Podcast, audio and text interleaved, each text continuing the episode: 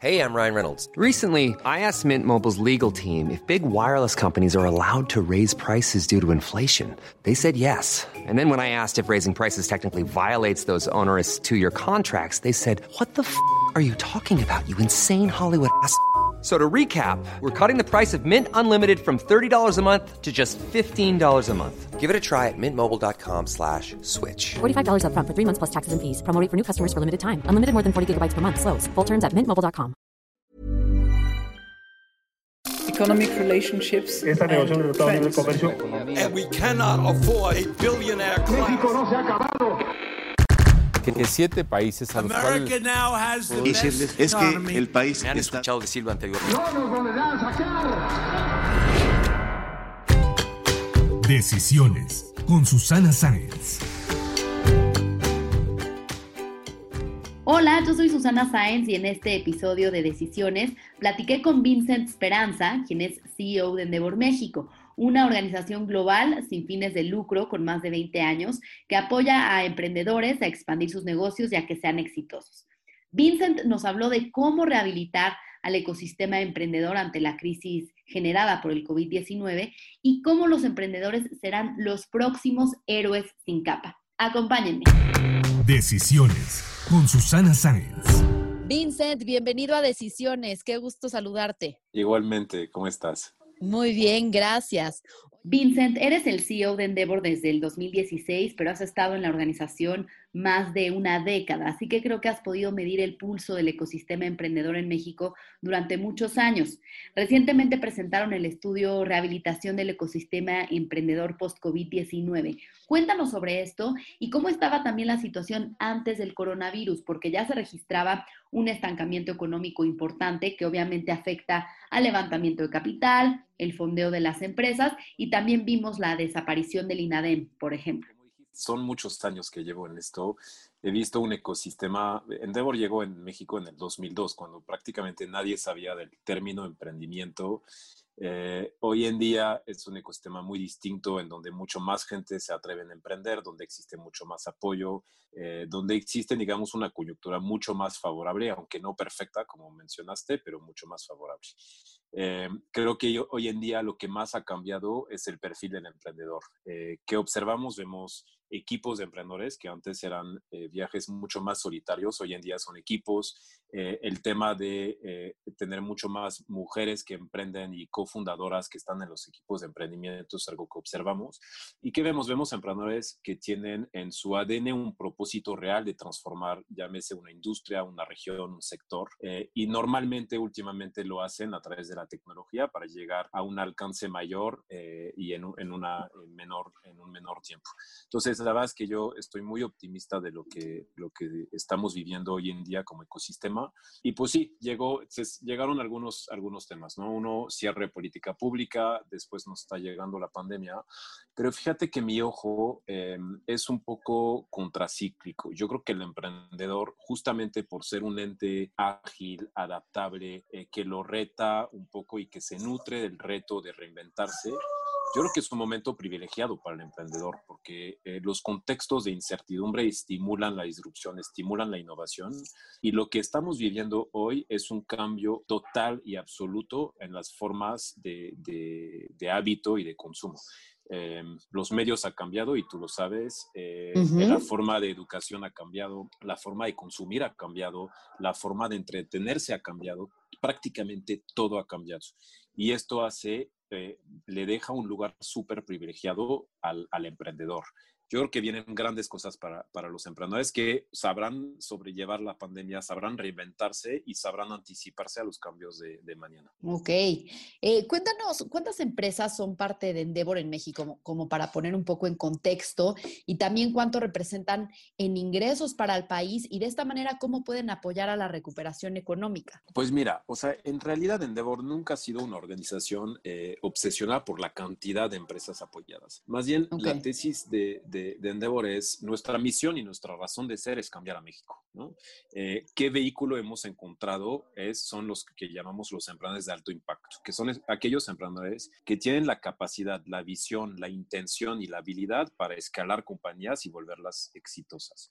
Y después lo que hace Endeavor es que entrena y motiva a sus mejores emprendedores, los más exitosos, en que una vez que lleguen al éxito, devuelvan su éxito en el ecosistema, que eso es una pieza súper importante eh, de la reciprocidad al país que te, que te permitió nacer.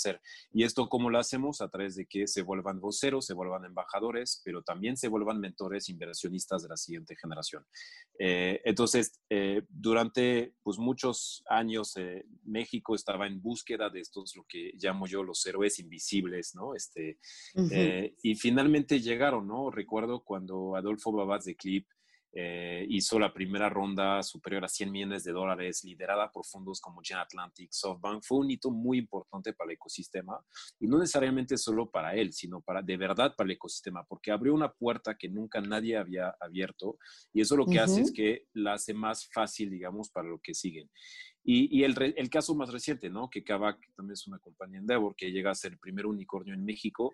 No te creas que es casualidad que llega en plena pandemia. Eh, justamente es lo que te decía de la contraciclicidad de los emprendedores y que justamente la apuesta más fuerte es ahora.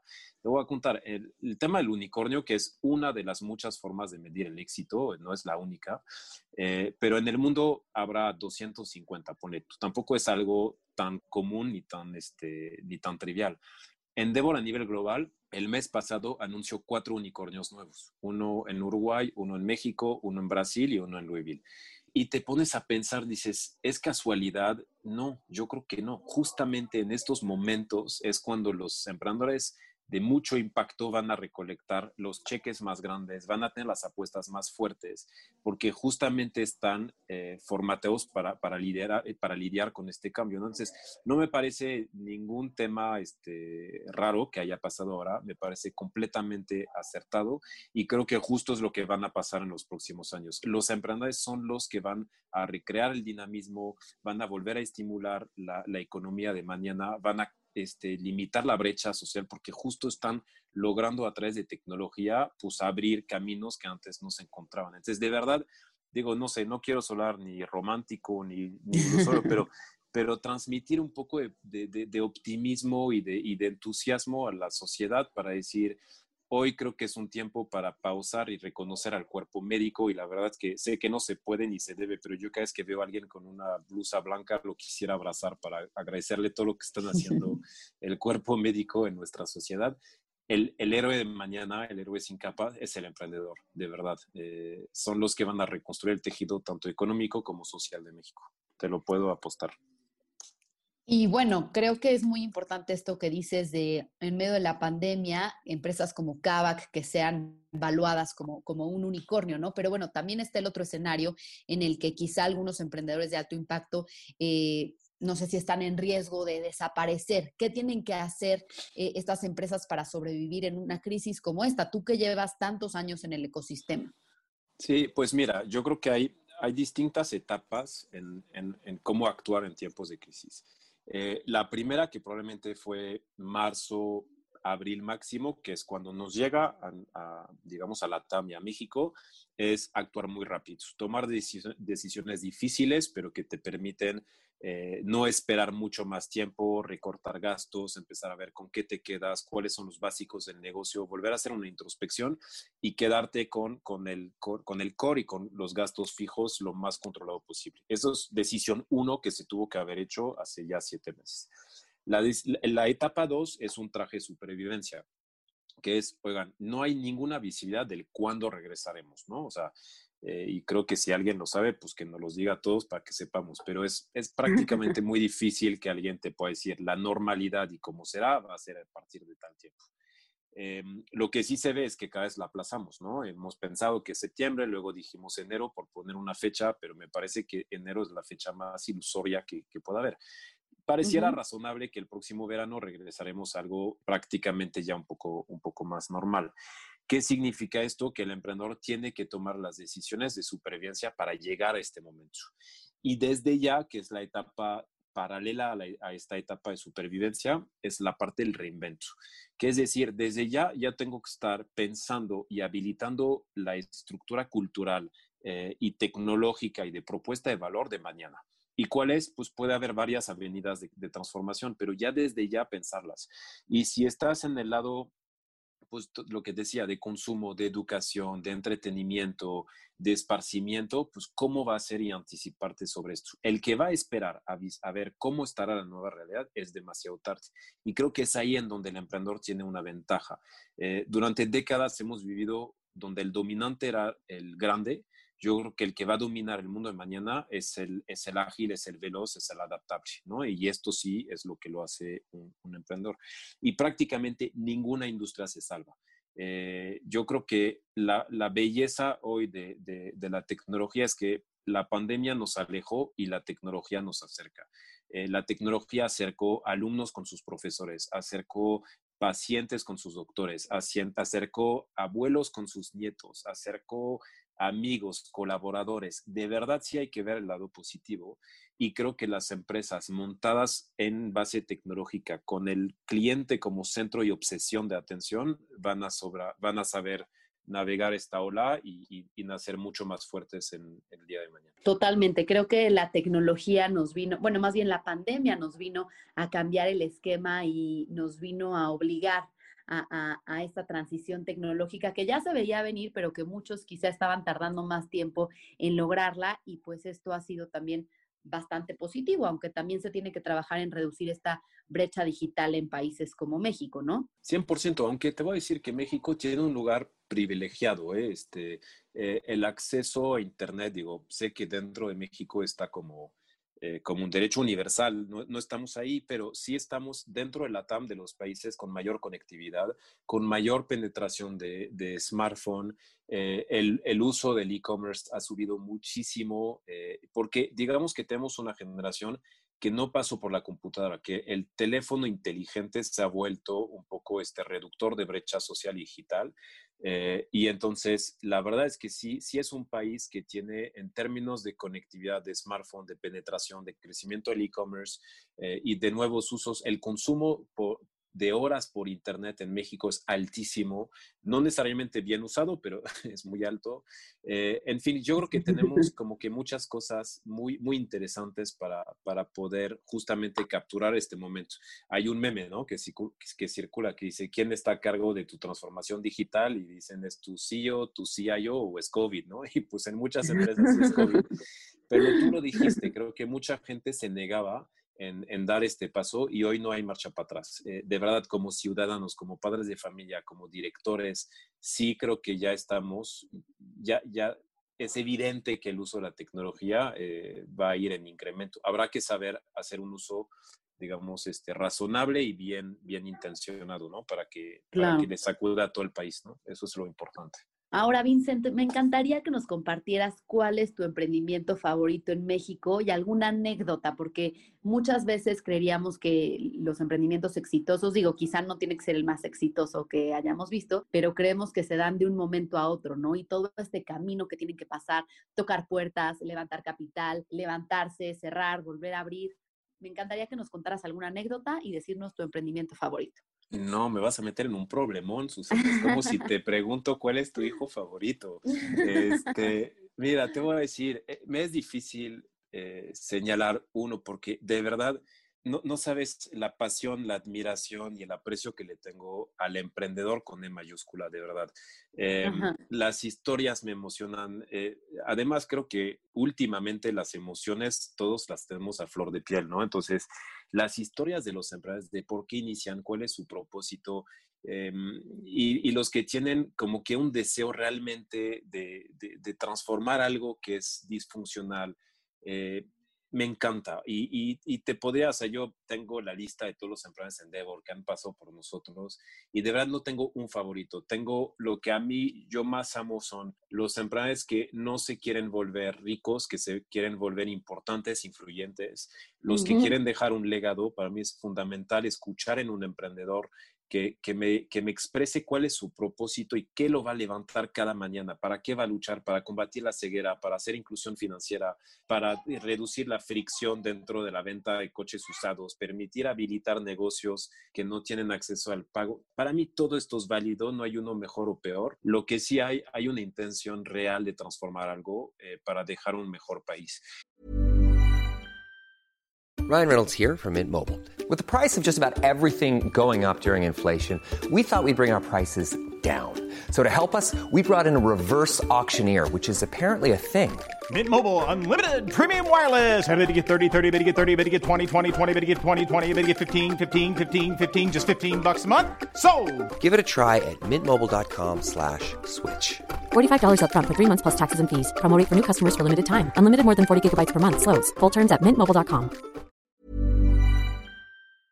Eh, y creo que sí, sí hay, eh, el emprendedor para mí es quien viene a, a, cambiar la humanidad. Y cuando hoy en día escuchas a la gente que está pensando qué viene en el espacio, qué viene en biotecnología, que normalmente todos tienen un emprendedor detrás. Entonces, para mí es el concepto de este agente de cambio, de este eterno insatisfecho por las condiciones actuales y que está dispuesto a hacer sacrificios inmensos personales para llegar a hacerlo, este es mi favorito.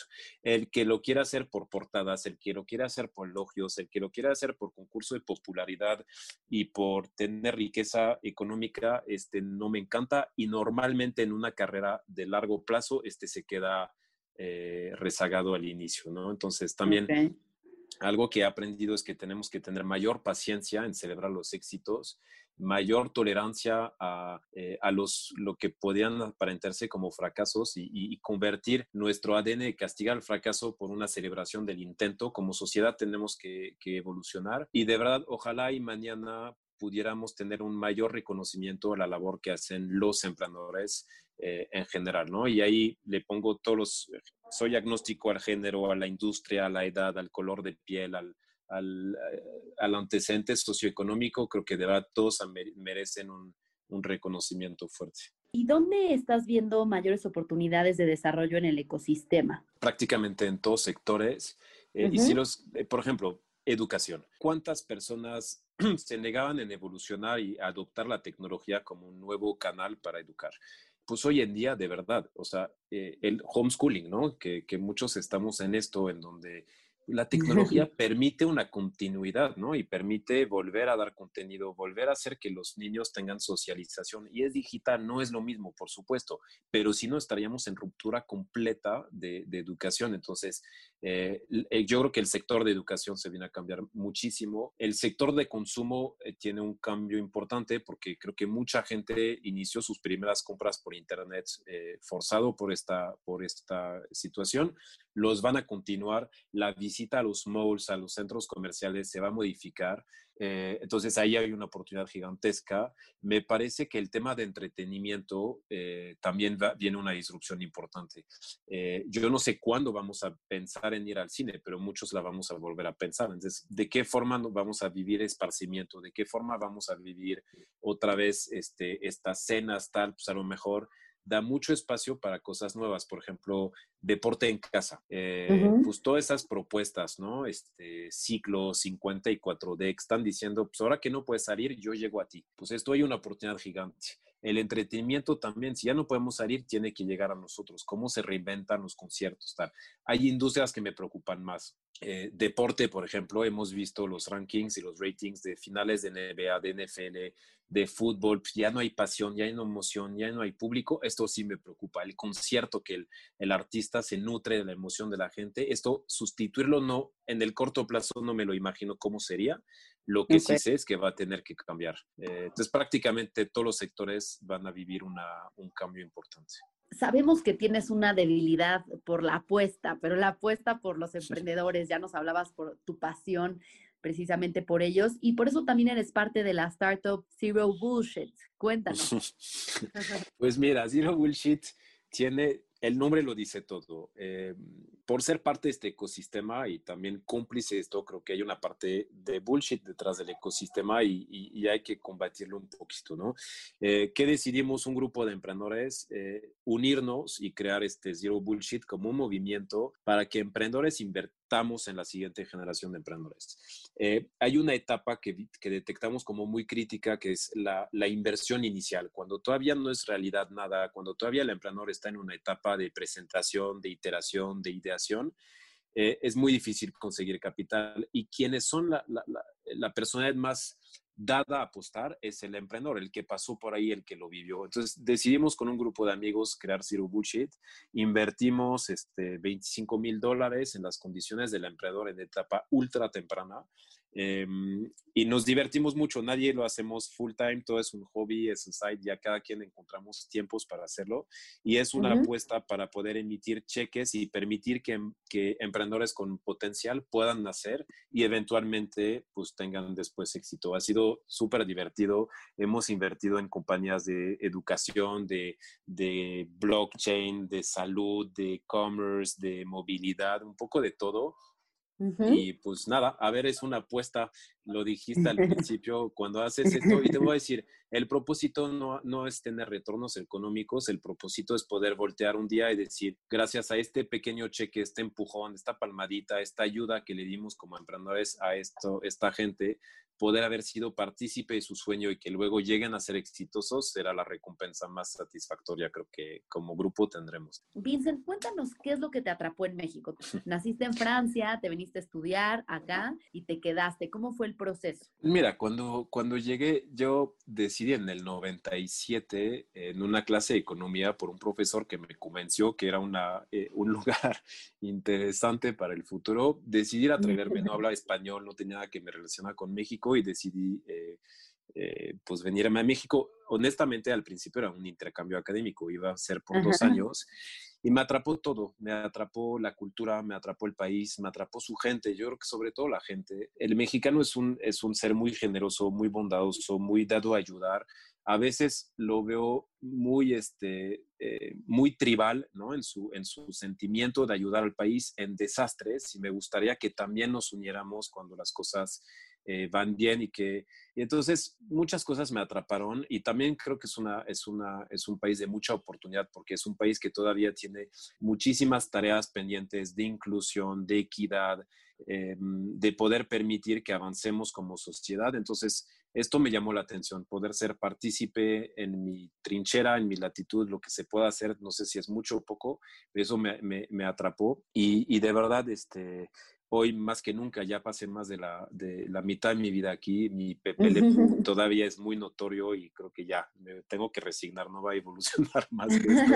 no, hombre. Pero tengo, tengo, sí, México corre por mis venas y, y, de verdad espero que un día nos voltemos a ver decir, pues como Endeavor, como Vincent, eh, al final dejamos un mejor México porque es un México con un ecosistema más equitativo, más diverso, más plural y en donde sin importar lo que tu género, tu condición social, tu color de piel, en dónde empezaste, en qué sector, puedas tener una idea, llevarla a cabo, ser exitoso y retribuirla. Esto será, creo que cuando pienso yo que mi misión personal, digamos, dentro de este ecosistema, se pueda. Siempre digo que la misión de Endeavor es cambiar a México, no es cambiar Roma, Polanco, Condesa, es cambiar a México y la, la primera milla ya se hizo, la siguiente es que se pueda en otros horizontes con otras condiciones. Ahí es cuando realmente hablaremos de, de un ecosistema más, más perfecto. ¿Y qué política pública crees que se necesita para alcanzar alcanzar justamente este ecosistema perfecto en el que se impulse y se apoye más a los emprendedores. Yo creo que con sino a pesar de política pública, los emprendedores nacen, crecen, iteran, se, se, tropiezan y se levantan. No creo que sea un factor realmente tan decisivo, pero sí hay ciertas condiciones que tienen que ser apoyadas o fomentadas. Eh, y creo que para mí están las dos millas. La primera milla, que es el nacimiento de las compañías, permitir que nazcan, que sea más fácil dar eh, una empresa, este, que crear una empresa. Y me parece que la, la última mía de, la, de, las vidas de las compañías que tienen dos vías. Una es permitir la quiebra a las compañías eh, uh -huh. y que esta quiebra a las compañías no conlleve un peso no solamente emocional, anímico, financiero, pero también legal a los empresarios que toman riesgo. Eso es importantísimo que seamos mucho más este, hábiles para llevar el, el, la quiebra a las compañías. Y la otra, que es muy compleja, es el tema de las salidas. Eh, tenemos un caso muy muy, sensible con, con Corner Shop en México, en donde hubo una primera adquisición eh, por parte de Walmart que la COFESE eh, obstaculizó y creo que un, de hecho un día lo platicamos tú y yo en uno de los foros que, que manejas. Em, después eh, se levantaron em, los emprendedores y si supieran la historia detrás de cómo estuvieron a punto de quebrar, se reinventaron, se volvieron a levantar, vuelven a hacer un nuevo deal con Uber Eats y estamos al mes 13 de que todavía no se está tomando decisiones para aprobar la, la, adquisición. Esto es fundamental para que cambie. Si no existen salidas, los inversionistas extranjeros no volverán a apostar en México porque es un juego de salidas. Cuando tú hay una salida, es decir, el fondo tiene retorno, el, hay una compañía que es adquirida o que se vuelve pública, esto estimula completamente toda la cadena de valor que hay detrás. Si obstaculizamos las salidas, entonces estamos rompiendo la cadena, digamos, entre comillas, alimenticia. Esto es fundamental. Entonces yo te diría, resumen, así, permitir y facilitar el nacimiento de compañías, facilitar y sanitizar un poco la parte de quiebra y eh, evolucionar muchísimo en el tema de las salidas. Ahí es donde política pública pudiera tener un rol y, un, estímulo importante para México. Bueno, pues tú sabes que este podcast se llama Decisiones Cuéntanos cuál es más importante que has tomado en tu vida. Pues venirme a México probablemente, eh, porque era un emprendimiento de cierta forma, ¿no? En aquel entonces eh, era un horizonte desconocido, todo estaba, todo era nuevo y creo que fue lo que me retomase en lo personal. Eh, hoy en día, pues tengo una familia, dos hijas mexicanas, una esposa mexicana, me toca la fortuna de liderar una organización que en México está tratando de dejar un legado importante para el ecosistema. Entonces, yo diría que el origen de, de Estadístico para mí conllevó muchas cosas, tanto personales como profesionales. Y te voy a decir una, una cosa, cuando yo en el 97 anuncié a mi familia en París que me iba a México, pues me tacharon de locos. Y, y creo que Linda Rotten nuestra fundadora siempre dice, si no te tachan de loco es que no estás pensando lo suficientemente grande. Creo que en aquel entonces esta decisión tenía una pizca de locura, pero también una pizca de grandeza de, no querer ser partícipe de una Francia prácticamente resuelta y atreverse a ir a, pues a entrar en un mundo desconocido con, con, horizontes diferentes. Y no me arrepiento nada, estoy eh, muy feliz de haber tomado esta decisión porque me ha, me ha, llevado a muchas cosas muy positivas en, en mi vida, tanto personal como profesional para cerrar, me gustaría hacerte algunas preguntas de opción múltiple. ¿Vino francés o mexicano? Francés. ¿Dar o recibir mentoría? Dar. ¿Escargots o gusanos de maguey? Gusanos. ¿Twitter o Facebook? Ninguno. ¿Moverte en bici o en Metrobús? Bici. Haciendo un poco de research, encontré un homónimo tuyo en Francia, otro Vincent Esperanza, que es DJ conocidón. ¿Te gustaría esa profesión o emprendedor? Cero, emprendedor 100%. Muy bien, pues muchísimas gracias, Vincent, por platicar con nosotros sobre tus decisiones de vida y el ecosistema emprendedor mexicano que, va a ser clave para esta recuperación ante la pandemia que enfrentamos. Muchas gracias por platicar con nosotros. Al contrario, muy honrado por la invitación y feliz siempre de platicar contigo. Si te gustó este podcast, recuerda suscribirte en Spotify, Apple Podcast o en mi canal de YouTube. Califícalo y comparte. También me puedes mandar tus comentarios o propuestas de a quién te gustaría que entrevistara en mis redes sociales. En Instagram y en Twitter me encuentras como arroba suscience y en Facebook diagonal suscience3. Nos escuchamos el próximo miércoles.